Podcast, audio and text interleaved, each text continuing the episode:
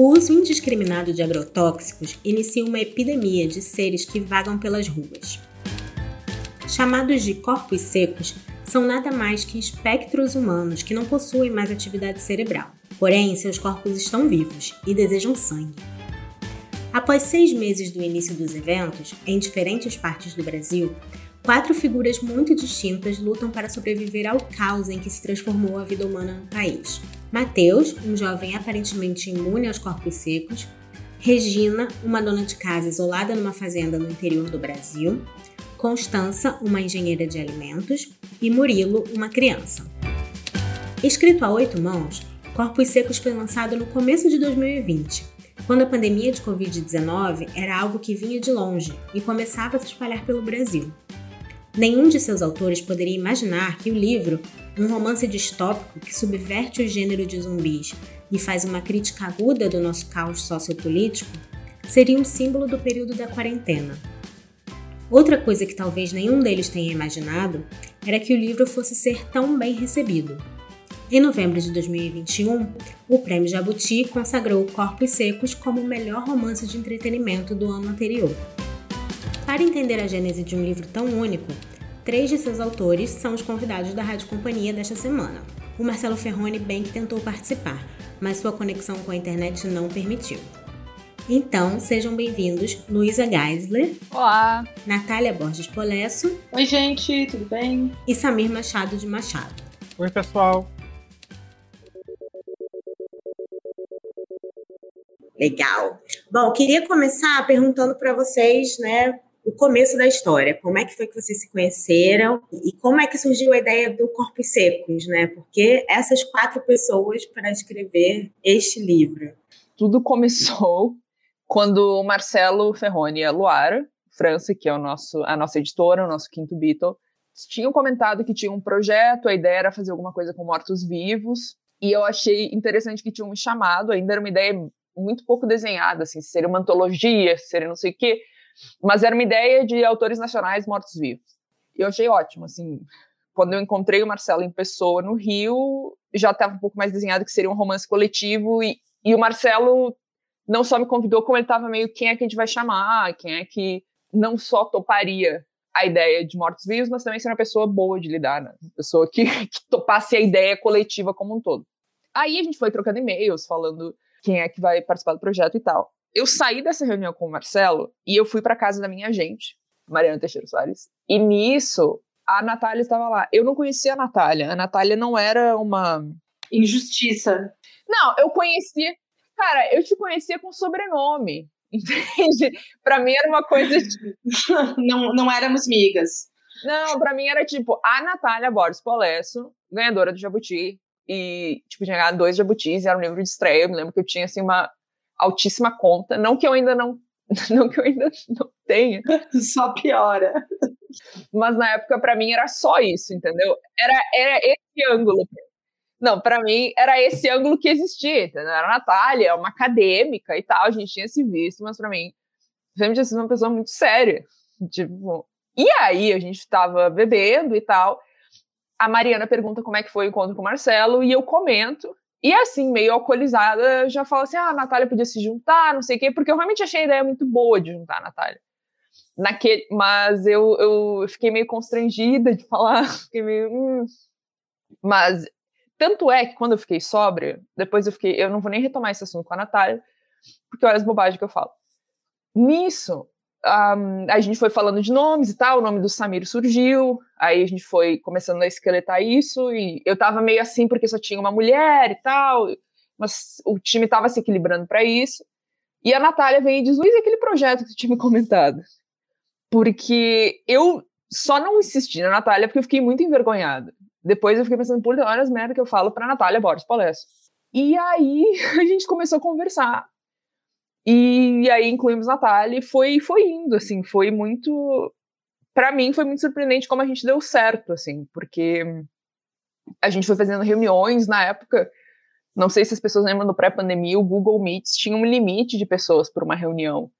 Não era uma coisa. Então o Samir ia lá, em, ia lá em casa para a gente precisar. Pra, enfim, era toda uma função. E, e, foi assim que foi surgindo. A gente foi estruturando o enredo, foi foi determinando personagens, assim, estabelecendo regras, e depois foi conversando, foi ajustando, assim, mas em resumão foi isso, assim, surgiu como uma coisa que foi que foi crescendo em cada autor. Eu acho que isso aparece muito no livro também, como cada autor entendeu a proposta de um romance coletivo com mortos-vivos, assim. Então, isso cresceu em cada um também, e acho que aparece no livro também. Cada um tem uma visão e um interesse específico nesse tema. Queria pedir para vocês contarem um pouquinho. A Luísa falou é, que vocês foram delimitando os personagens e tal. Isso foi uma coisa que eu fiquei bem curiosa enquanto estava lendo, que cada um de vocês escreve um personagem, né, do livro. A Natália, no caso, dois. É, vocês, essa criação dos personagens foi também uma coisa coletiva? Vocês iam pensando e depois, tipo, ah, você escreve esse, você escreve aquele, ou cada um criou o seu personagem separadamente, depois vocês juntaram? Fiquei curiosa para saber um pouco sobre a, a, o nascimento desse, desses personagens. Eu posso começar falando que eu acho que foi uma da, das coisas mais mágicas assim que já me aconteceram. Talvez seja porque eu estava também num outro trabalho que era similar, mas bem diferente assim, o processo. Porque a gente fez muito, a gente fez pouquíssimos encontros assim, muito pouco eu ia dizer. E, e a gente se resolveu assim sobre quem ia escrever o quê, a gente apresentou, né, os nossos, as nossas personagens e tal, e conversou um pouco sobre os arcos da história, e ficou muito livre para fazer as coisas. Claro que eu acho que também a responsabilidade da Luara aí, né, foi... A Luara foi uma peça-chave, assim, porque ela que meio que nos continha, né, ela que nos fazia essa contenção para a gente, não, gente, isso aí é viagem, não sei o que, vamos por aqui, vamos por ali. Mas no mais a gente ficou muito livre e por termos nos encontrado tão pouco, eu acho que a gente fez um trabalho que ficou super, é, super um, amalgamado, assim, é, é, um livro, né? É um romance. Eu acho que sim, e, e eu, para mim, de novo, reforço a ideia de que é muito claro que cada autor teve um ângulo interessante a respeito. Eu me lembro que quando me surgiu o Murilo, o Murilo, ele é uma coisa meio uma criança que é forçada a amadurecer durante o apocalipse, meio que é por aí a ideia. Eu pensava, eu gostava tanto do Murilo que eu imediatamente falei para todo mundo que ninguém mais podia fazer criança, porque eu ia fazer uma criança. Eu achava que um livro com do apocalipse com duas crianças já era demais. Então, eu, eu tenho a sensação que para mim também foi muito assim, de que eu encontrei esse tom bem rápido. A gente foi se editando, a gente realmente teve poucas reuniões, a gente foi se editando, mexendo no que precisava, e, e acho que todo mundo foi muito generoso. Isso, isso eu não tenho dúvida, assim. De tipo, da Luara falar, ah, esse tom aqui desvia do tom geral do livro. E as pessoas assim, não, então tá, então vamos abrir mão. Verdade. Verdade. Tipo, Samir teve cena mexida, eu fiz um capítulo a mais que a gente cortou, então a Natália também tinha coisa da carta. Também. É, tinha muita coisa que foi cortada, assim, que, que eu, né, o editor, eu acho que quase sempre tem razão. Eu acho que sim também. E, e, e foi. E acho que essa generosidade, essa amizade que foi surgindo foi um pouco de sorte. Eu diria que 10% desse livro foi um pouco de sorte de que a gente funcionou bem e que foi um grupo bom de trabalhar. Porque poderia ter dado muito errado. Poderia. Nossa, poderia ter sido, tipo assim, uma pessoa bate pé e diz que não e acabou, né? Aí fudeu. Então foi.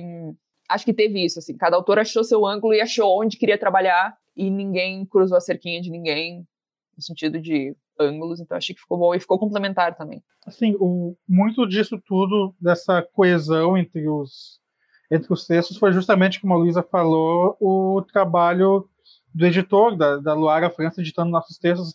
Eu lembro que o, o Marcelo também teve alguma coisa editada, eu tive, assim, para meio que alinhar mais ou menos tematicamente.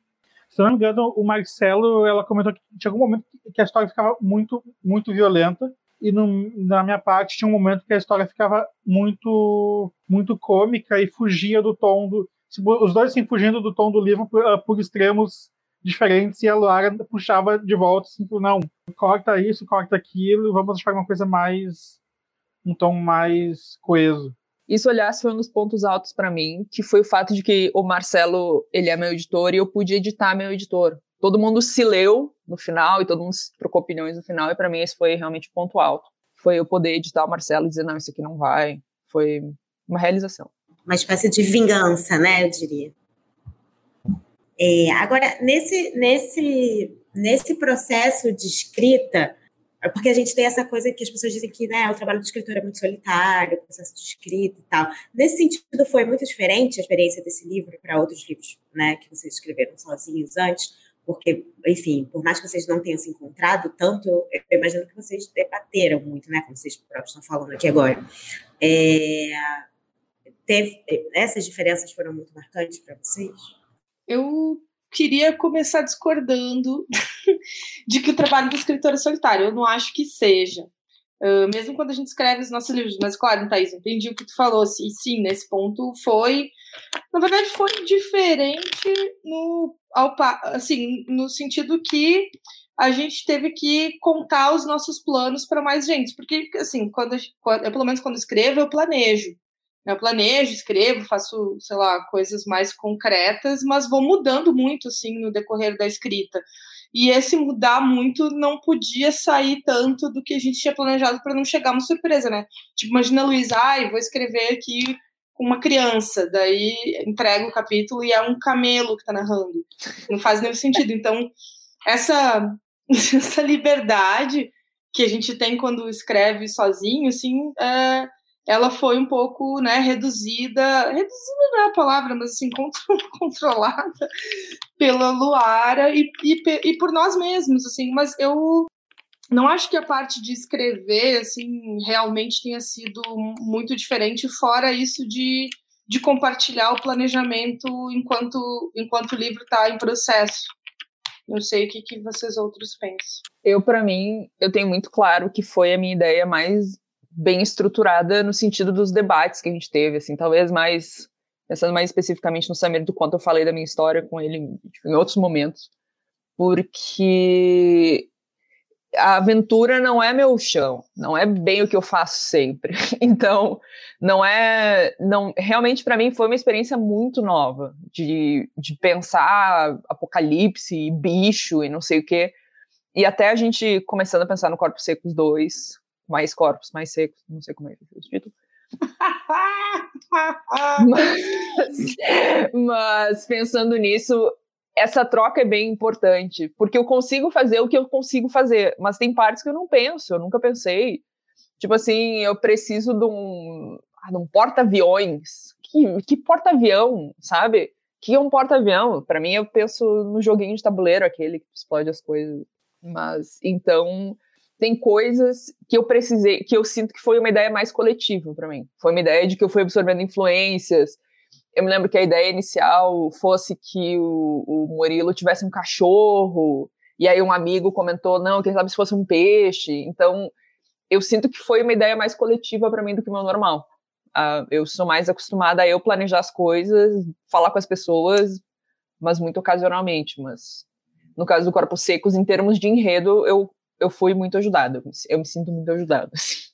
O que não deixa de ser uh, um pouco irônico, porque eu acho que talvez dos quatro eu sou o que menos gosta e assistiu especificamente filmes de zumbis. Justamente, eu gosto, eu, eu gosto mais da, da ideia de, de, de aventura e de pensar o cenário até do que necessariamente os mortos-vivos em si. E, tipo, pelo menos na, na, da minha parte, quando eu estruturei ela, foi assim: eu pensava por onde eu quero que meu personagem passe, sabe? Eu quero ver a Paulista uh, uh, apocalíptica, eu quero ver Paraty, eu quero ver o Rio de Janeiro com o Cristo quebrado, esse tipo de coisa. Então, e daí imaginar essas, esses cenários, essas paisagens e tentar conectá-las pela história. Porque eu, eu sempre digo, histórias de aventura são muito da, da relação com entre personagem e cenário. Ele precisa ir do ponto A ao ponto B sem, sem morrer. Nesse sentido, então, para mim, a história funcionava dessa forma. E, e era como a gente estava trabalhando com quatro personagens em pontos diferentes do país, em alguns momentos eles uh, se cruzando, principalmente no fim, essa relação com, com o cenário era uma coisa bem importante para mim.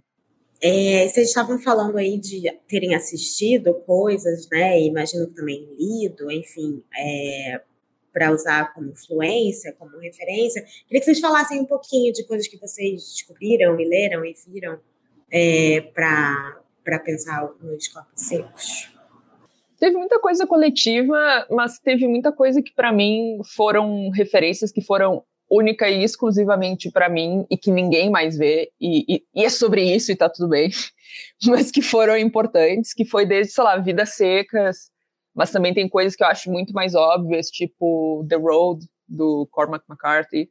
Então, para mim teve de tudo um pouco. A gente teve as nossas referências clássicas, tipo o Eu Sou a Lenda, é Eu Sou a Lenda em português? Que acho que foi um dos livros que a gente começou a ler quando a gente estava pensando o projeto. Mas teve de tudo, teve coisa de biologia, teve muita coisa. Ah, sim, sim. É, em termos de referência, nossa, eu, eu puxei um pouco de tudo assim que, que me remetia a, após a após apocalipse até mais do que a, a, a, a zumbis e mortos-vivos. Uh, inclusive, uh, Y, o Último Homem, que é uma série em quadrinhos, uh, tipo, a coisa, o meu, o meu personagem é, é, o único que não é afetado pelo vírus, tem que ser protegido, etc. Isso é uma ideia que eu puxei direto das minhas leituras do Y. O Enigma de Andrômeda, do Michael Crichton, também, que era um livro que envolvia pesquisa em relação ao vírus, mas até assim, é, é, pequenas ideias, pequenas gags, por exemplo, no filme Zumbilândia tem um momento em que eles entram numa mansão e encontram lá o ator Bill Murray interpretando a si mesmo como alguém que sobreviveu à pandemia, à, epidemia de zumbis. Então, eu tinha essa ideia que eu tinha que ter um equivalente ao Bill Murray na história. Eu queria botar alguém real ali, uma, um personagem real ali no meio de Paraty sobrevivendo aos zumbis e larguei o Antônio Charchenesky no meio, porque ele é autor de um dos poucos livros de zumbis que eu conhecia em português, que era o Areia nos Dentes. E por aí vai. O Ensaio sobre a Cegueira, do, do Saramago, não é uma história de zumbis, mas ela tem muito desse clima de pós-apocalipse urbano, e por aí vai. Eu não lembro agora dos títulos, mas queria só comentar que eu assisti muita coisa de zumbi, inclusive aquele seriado brasileiro de zumbi, e eu não gosto de filmes. Eu tenho um problema, né? Se eu vejo sangue ou cenas muito violentas, eu desmaio. Isso não acontece quando eu leio, mas acontece quando eu, ve quando eu vejo, assim. Sangue eu desmaio e cenas violentas eu, eu começo a passar muito mal, assim. E, enfim, eu vi tudo. Vi tudo que tinha disponível para criar também um, uma espécie de imaginário, embora, muito embora a gente tenha o tempo todo dialogado com os zumbis e os zumbis né, americanos cinematográficos, mas o Samir, nossa enciclopédia folclórica, também é, trouxe o termo corpos secos, né, que não são exatamente zumbis, a gente criou o bordão não são zumbis, são corpos secos porque eram coisas diferentes, a gente queria partir de lugares diferentes também, né? Acho que a referência também serviu para a gente construir coisas que, que foram únicas ali do livro, né? É, isso é bem bacana também, Samira. Acho que seria legal você contar essa história sobre a, a origem do termo, né, do corpos secos, como é que vocês trouxeram para a história.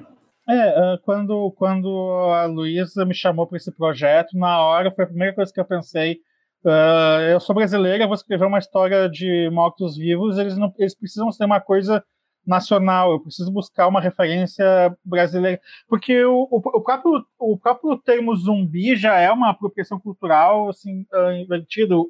O zumbi originalmente é folclore caribenho, é um, é, um, é um cadáver que é reanimado por um feiticeiro e é controlado como uma marionete. Quando o Romero eu ia dizer o César Romero, mas não, esse é o, é o ator. O Jorge Romero fez o, acho que é o primeiro e a noite dos Mortos Vivos.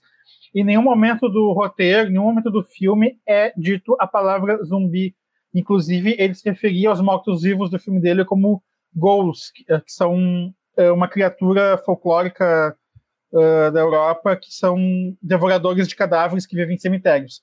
Então, me ocorreu que, para o nosso livro, a gente tinha que puxar uma coisa mais brasileira, e daí o folclore do, do corpo seco, que é uma pessoa tão ruim que nem o diabo, nem o, nem o céu nem o inferno querem uma dele, ele fica vagando uh, pelas estradas e quando passa alguém, ele pula e, e gruda para chupar o sangue dessa pessoa. Ele, na prática, ele é meio morto-vivo, mas também é um pouco vampiro. E um vampiro não deixa de ser um morto-vivo nesse sentido. Inclusive no Eu Sou a Lenda, que foi nosso livro de referência e que é geralmente lembrado como a base do, das histórias de, de zumbis, são, é, é, é, é, bem claro no livro, é deixado bem claro que são vampiros ali também. Todos nós quatro lemos, né, a, a pedido da Luara, nós quatro lemos o Eu Sou a Lenda do, do Madison. Então era uma base comum que nós tínhamos, isso, isso me deu bastante segurança para propor a, o abrasileiramento. E, e, e, e várias questões né, que são próprias da cultura brasileira. Como é que surge uma praga zumbi? Não, é um vírus que escapou do laboratório? Não, é agrotóxico demais na, nas plantações de soja brasileira. É uma coisa bem, bem, real, bem realista em relação à realidade brasileira, né? dentro do possível de uma da realidade brasileira. E, e era isso, assim, era, me parecia importante. Uh, inclusive, isso passa até pela escolha da epígrafe que abre o livro, né, que é tirada do Incidente Antares, do Érico Veríssimo, que tecnicamente é o primeiro romance de mortos-vivos do Brasil. Uh, e, também tem uma carga política bastante, bastante forte nesse caso. No caso do Érico Veríssimo, era uma, uma crítica à ditadura e aos, uh, e aos mortos e desaparecidos na ditadura, e no nosso, a toda aquela aquele status quo da época que a gente escreveu o livro, que foi ali final de 2018, início de 2019. Acho até válido colocar nesse sentido que o livro é muito uma, uma reação nossa, uh, digamos assim, às nossas expectativas do que viria a ser os anos de Bolsonaro, porque foi um livro que foi escrito naquele momento, assim, exato da eleição de 2018. Então tem muito desse, desse clima de, de desespero e fim de festa com, a, com o que viria adiante um desespero que se provou absolutamente né, correto. É, e aí eu fiquei pensando, a Luísa falou um pouco antes que vocês estão pensando sobre Corpos Secos 2 e tal, e é isso, né? Vocês escreveram um livro sobre uma epidemia, e depois a gente viveu uma pandemia, e eu fiquei imaginando o que, que vocês vão fazer a partir de agora para um segundo livro. A gente já, já viveu, de fato, esse momento, e vocês podem me falar um pouquinho sobre o que vocês estão pensando?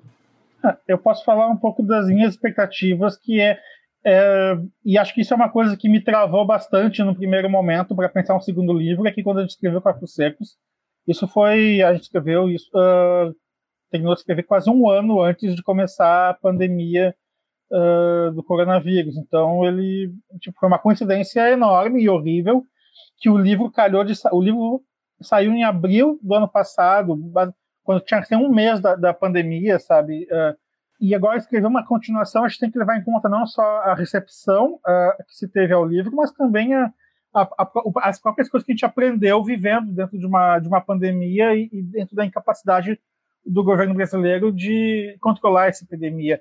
Eu brinco com uma das coisas que talvez eu tenha, uh, que a gente não tenha previsto no nosso livro é a é a incompetência colossal do exército brasileiro, por exemplo, em gerenciar qualquer porcaria. Uh, e, e, acho que isso é uma coisa que eu, pelo menos, pretendo levar em conta no segundo livro, nesse sentido. Acho que sim. E várias coisas que, que aparecem nos nossos livros acabam sendo muito realizadas, assim. E, de novo, não é porque a gente é profeta, mas é só porque que qualquer pessoa que vê o que estava acontecendo e imagina uma crise sanitária global, imaginaria que algo aconteceria. Muitas coisas me surpreenderam no sentido de que quando a gente estava escrevendo, uma coisa que me incomodava muito era o fato de que o fungo da secagem, a doença em si, estava só no Brasil. Era uma questão muito localizada no Brasil. E eu me lembro que eu ficava assim, ah, mas doença não respeita a fronteira.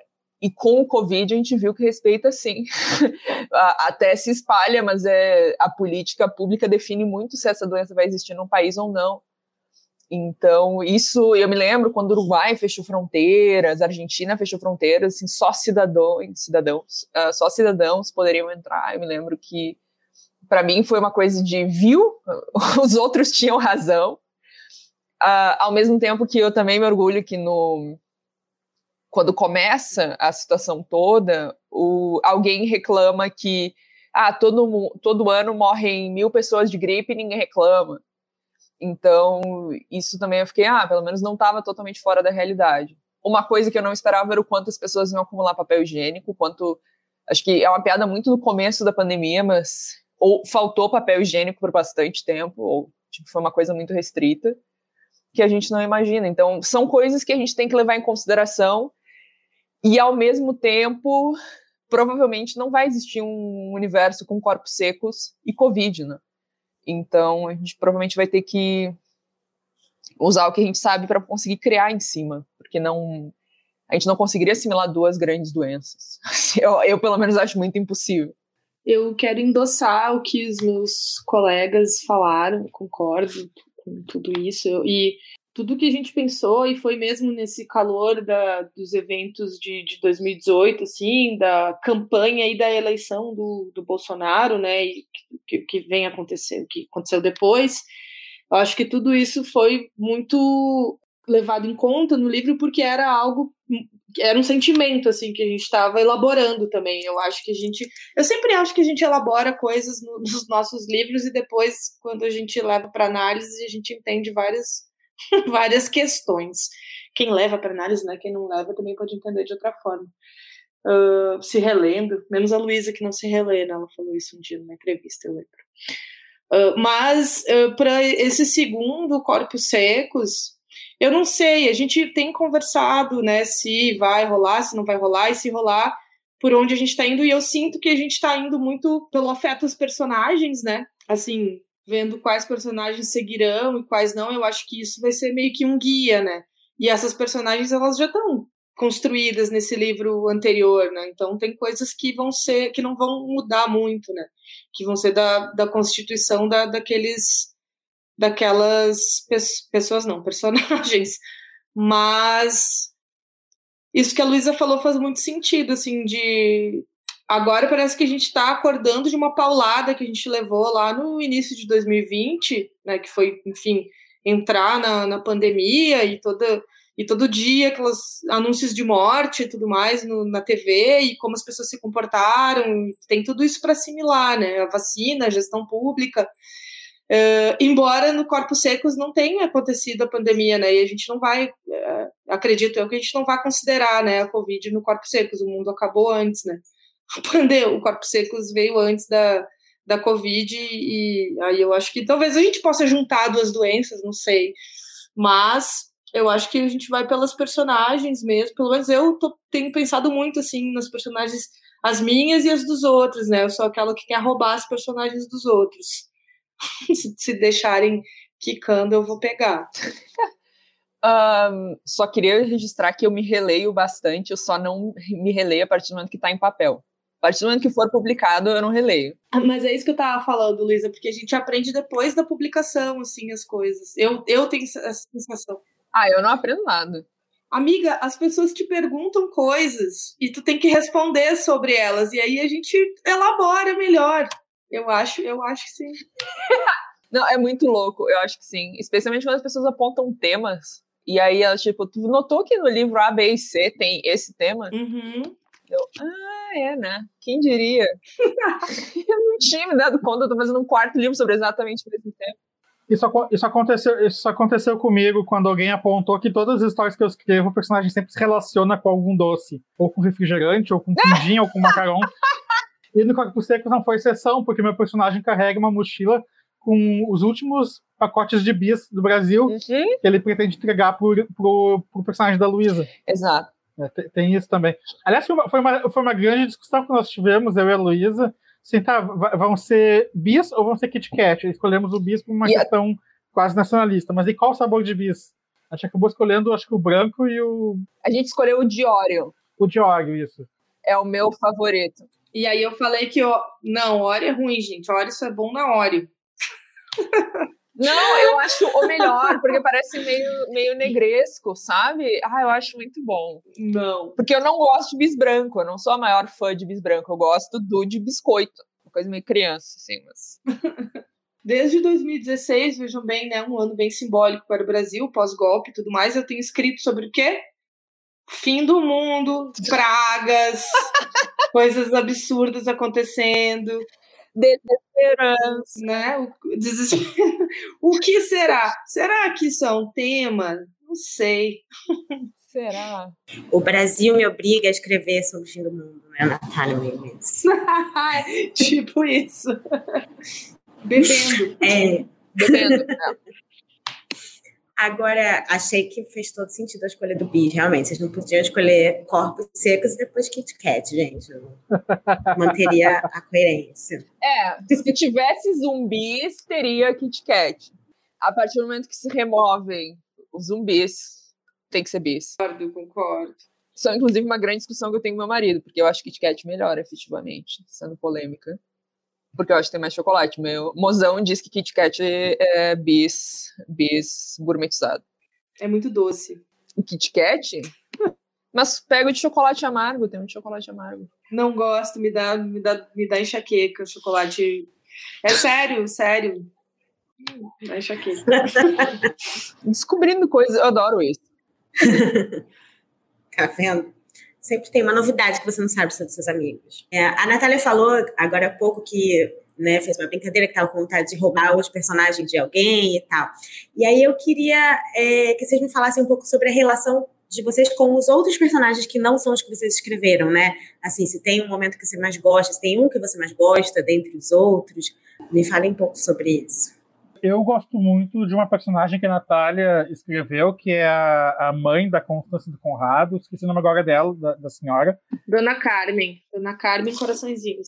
Dona Carmen, é, que inclusive é, é, essa é daquelas personagens que não pode matar ela na história, porque senão o leitor joga o livro longe, né? Essa personagem tem que, tem que manter, é uma personagem que eu sou apaixonado e espero que ela retorne no segundo livro, inclusive, Natália. Vai retornar, já fiz essa anotação aí.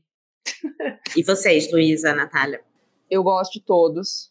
Gosto de Constância. Uh, gosto de Regina, mas é só porque ela vem de uma coisa meio Madame Bovary e se torna uma coisa meio Mad Max. Eu, eu gosto dessa progressão muito drástica. Uh, então, eu, eu gosto de todos. E, mas eu, a gente discutindo isso, eu me dei conta, a gente discutindo isso de personagem, quem fica com o quê. Originalmente eu tinha pensado em não continuar com o Murilo no livro seguinte, só que daí eu me dei conta de que eu, entre aspas, passando a guarda do Murilo para outra pessoa, eu estaria dando autorização que ele morresse, né? E foi só pensando na morte de uma pessoa absolutamente fictícia que eu me dei conta, uh -uh, ninguém mexe isso aí é meu. A morte de uma criança fictícia. Exato, uma criança que já foi por tanta coisa. E, e, e, dependendo ali do tempo, a gente pode até começar a pensar em puberdade. Não, não, não é o momento. Então, eu me dei conta quando a gente estava falando dessas coisas, assim, ah, vou começar com um novo, e daí eu, ah, mas se, se... Aí o Murilo vai sumir. É, é estranho esse, esse apego meio, meio mágico que a gente cria de... Ele vai sumir. Ele nunca existiu, veja bem mas para mim ele fica, ai, não vai continuar. Eu eu também gosto de todos, é difícil, porque são personagens muito, tem coisas muito intrigantes assim, tipo a Regina para mim é uma personagem que isso que a Luísa falou resume bem, assim, Marcelo não tá podendo se defender porque ele tá sem, tá com a conexão ruim, quero deixar registrado aqui, não editem. Mas a Regina realmente, assim, é uma personagem daquelas que você não, não consegue gostar muito dela, porque ela não é muito gostável, mas é uma personagem que você uh, precisa admitir que é uma boa personagem. E, e, e, mas aí tem outras personagens que não as nossas principais, assim, eu adoro a Constância e o Conrado, apesar de, né, de ter cometido aquilo, não sei quem já leu, não vou dar spoiler, mas ter cometido uma coisa muito horrível contra esse menino. Conrado. Eu gosto muito da Dona Carmen, eu gosto muito do Pastor dos Mortos, gosto muitíssimo do Pastor dos Mortos, não queria que ele desaparecesse, porque são personagens intrigantes, assim. São essas, essas, esses doidos do fim do mundo, sabe? É, que a gente olha assim e vê, ah, nossa, doidos do fim do mundo, mas que tem uma história por trás, né? Samir vai querer se manifestar nesse momento, aposto. Não, não, não. não. É, esse, eu, eu, gosto muito, né, em algumas histórias, de sugerir uma coisa, mas deixar a linha aberta para que o leitor, ou no caso agora, outros autores, completem as lacunas. E o Pastor dos Mortos é uma coisa assim. Eu, eu tinha uma ideia de uma função que ele exercia na história, mas a identidade real dele era uma coisa assim que é, era uma coisa em aberto. Assim, eu, eu fico empolgado com a ideia de que a Natália pegue o personagem agora e, e, e, e dê corpo e, e, e pensamento para ele. Ou para eles, né? Pode ser imagem do pastor dos mortos também. Muitas revelações. Eu acho muito legal essa ideia de vocês de revezar de alguma maneira e trocar os personagens. Agora, vou pedir para a gente voltar um pouquinho só a falar sobre é, o processo de escrita e tal, porque tem uma pergunta aqui que eu não fiz que, de fato, tenho curiosidade. Luísa e Natália, vocês duas o, o estilo de, de, escrita de vocês, né, a prosa de vocês, é, é bem marcada pelas experimentações com linguagem, com forma e tal. E eu imagino como é que foi para fazer isso, pensar essa linguagem para um romance como um Corpos Secos, em que você precisa, né, ter uma unidade com, com o resto do livro. é, e sem perder essa, enfim, essa característica de vocês. Será que vocês podem falar um pouquinho? Para mim foi uma experimentação também, porque acho que para todo para todos os quatro autores assim talvez tenha sido uma, exper uma experimentação e para Luara talvez tenha sido a pior das experimentações não não sei a Luara não está aqui para se defender não posso falar isso mas eu encarei um pouco desse modo assim e na época eu estava trabalhando com roteiro numa sala de roteiro então enfim estava um pouco nessa nessa ideia de construção coletiva assim das coisas, só que mais fragmentada, né? O Corpo Secos ele até me deu um alento. Eu na verdade acho que foi surpreendentemente bom assim o, o nosso relacionamento e, e eu, eu escrevi o Corpo Secos no meio da extinção das abelhas, assim, já estava escrevendo a extinção das abelhas, já tinha começado, já tinha um, uma boa parte do livro, assim. Então, para mim, é, escrever o Corpos Secos desse modo me ajudou a escrever a Extinção das Abelhas um pouco menos fragmentado do que eu pensei que ele seria ao fim. Mas eu acho que é isso, assim, eu encarei como um experimento também. Pois é, é que para mim a linguagem ela vem de personagem. Eu não consigo fazer essas duas coisas separadas. Então, a partir do momento que o Murilo começa a mudar, e, de novo, é uma dessas coisas que a gente comenta, ah, os temas que acabam surgindo várias vezes no meio da literatura. Eu já tenho personagem criança.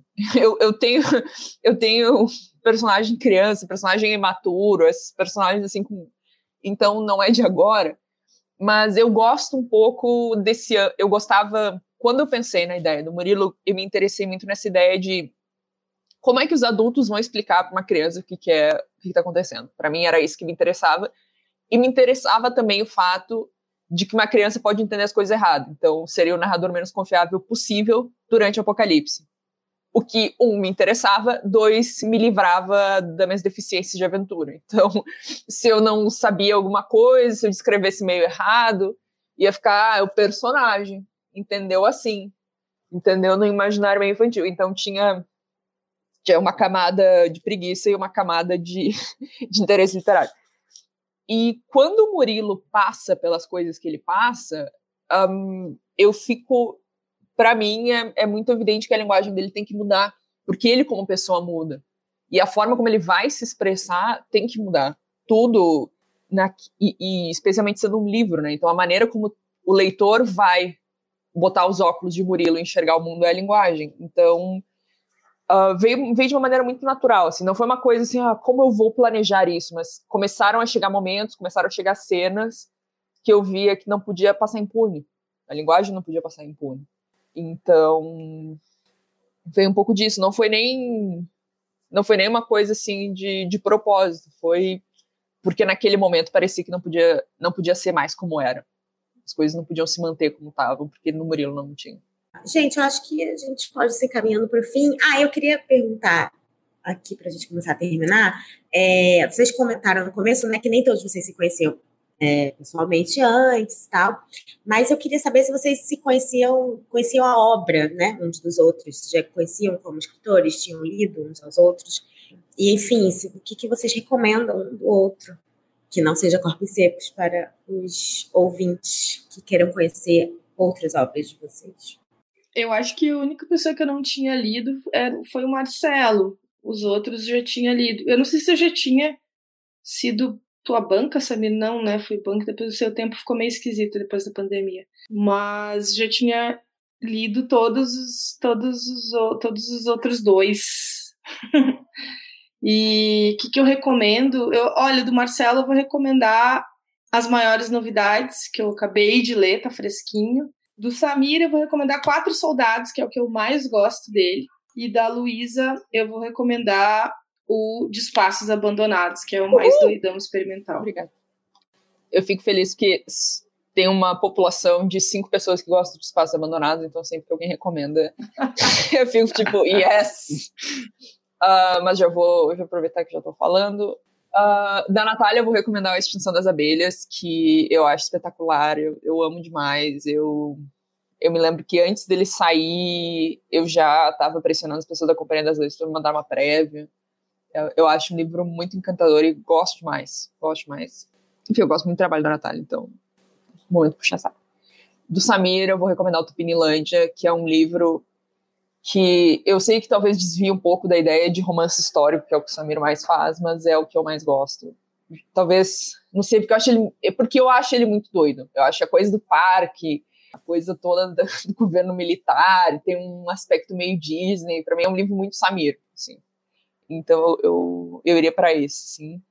E do Marcelo eu vou recomendar o Das Paredes, Meu Amor, Os Escravos nos Contemplam, uh, que foi. Ele saiu, acho que. Me corrijam se eu estiver errado, eu acho que ele saiu no ano que o Luz saiu. E eu me lembro que também o estilo dele. Ele é meio. Não sei, eu fico meio. eu fico com medo de dizer um negócio e Marcelo dizer, não, não era essa a intenção. Mas ele parece diferente dos outros, uh, do que veio antes. Então, do Manual de Guerrilha. Não quero falar bobagem, mas eu acho que é que desvia um pouco, assim, ele é um pouco mais. Eu, eu me parece que ele já tá mostrando um, um, Marcelo meio experimentando com gêneros, assim. E eu me lembro que quando eu li, me deu muita confiança de que eu tinha recém começado a trabalhar na Alfaguara e tal, tinha recém publicado pela Alfaguara.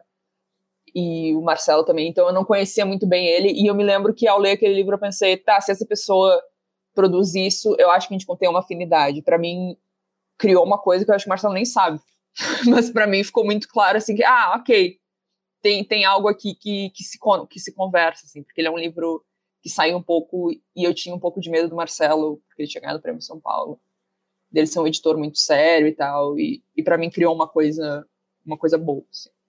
talvez seja mais pessoal do que uma grande recomendação o Marcelo só vai saber disso quando ouvir o podcast. Esse é o momento de você falar isso, porque o Marcelo não tá podendo se defender, então. Exatamente, eu falo o que eu quiser. O livro comunista do Marcelo. Então, dos meus colegas, dos meus pares, eu recomendo muito da Natália o, o Amora, né, que foi uh, que ganhou o Jabuti. Foi, foi o Jabuti, né, Natália? E um livro do qual eu tive a oportunidade de fazer a capa também, uma particularidade dele. É verdade, a capa do Amora é do Samir. Uh, nossa, uh, tem pelo menos dois contos agora, não me lembro exatamente do nome, mas que o gargalho só de, de lembrar dos personagens. Da Luísa, eu recomendo muito o Luzes de Emergência se acenderão automaticamente.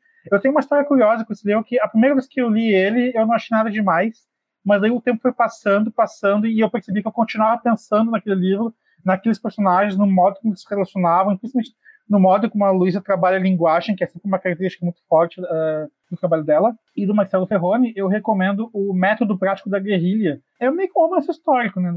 Acho que dá pra chamar de romance histórico sobre os últimos dias do Che Guevara, já barrigudo, careca, na Bolívia, praticamente, é, praticamente na, nas últimas. Assim, claro, eu, eu, eu, ainda não comecei a ler as maiores novidades, mas está na minha lista e eu recomendo também que todo mundo vá atrás dessa. Eu, eu, eu li só o primeiro capítulo até agora, dessa distopia de viagem no tempo do Marcelo. Maravilha, gente. Acho que é isso. Vocês têm alguma coisa que vocês queiram completar que não foi dita? Um recado, um beijo, alguma coisa? Eu encerraria elogiando a Luara de novo. Esse livro não teria existido sem a Luara, eu queria que ela estivesse aqui. Eu ia dizer a mesma coisa. Ia dizer uma pena a Luara não estar aqui, porque ela acho que fez um teve um papel muito grande assim, né, no, na, na costura do livro e todas as coisas que foram mencionadas. E eu acho que ela foi uma evidência clara da importância do editor e de tipo, como as pessoas acham, ah, eu vou fazer um livro aqui. Não, cara, tu precisa de alguém que leia isso. Que... É verdade. Nossa, para mim, é. Muita gente pergunta assim: ah, como se escreve um livro a, a oito mãos? Eu digo, com um editor, que não tem. É, foi essencial. Assim, a gente ter esse diálogo, a gente ter essa ponte. Uma pessoa que não tivesse nenhum ego envolvido. Foi, foi realmente bem importante. Assim.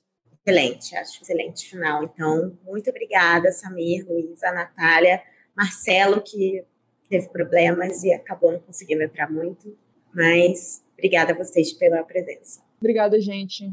Ótimo falar com vocês mesmo que é distância. Obrigada, Thaís. Obrigado, pessoal. Tchau, pessoal.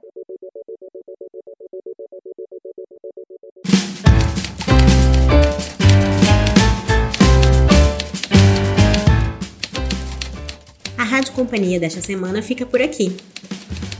Se você tiver comentários ou sugestões para gente, é só escrever para o e-mail radio@companhiadasletras.com.br. O roteiro do episódio de hoje é do Matheus Baldi, a edição é do Paulo Júnior e eu sou a Thaís Brito. Até semana que vem!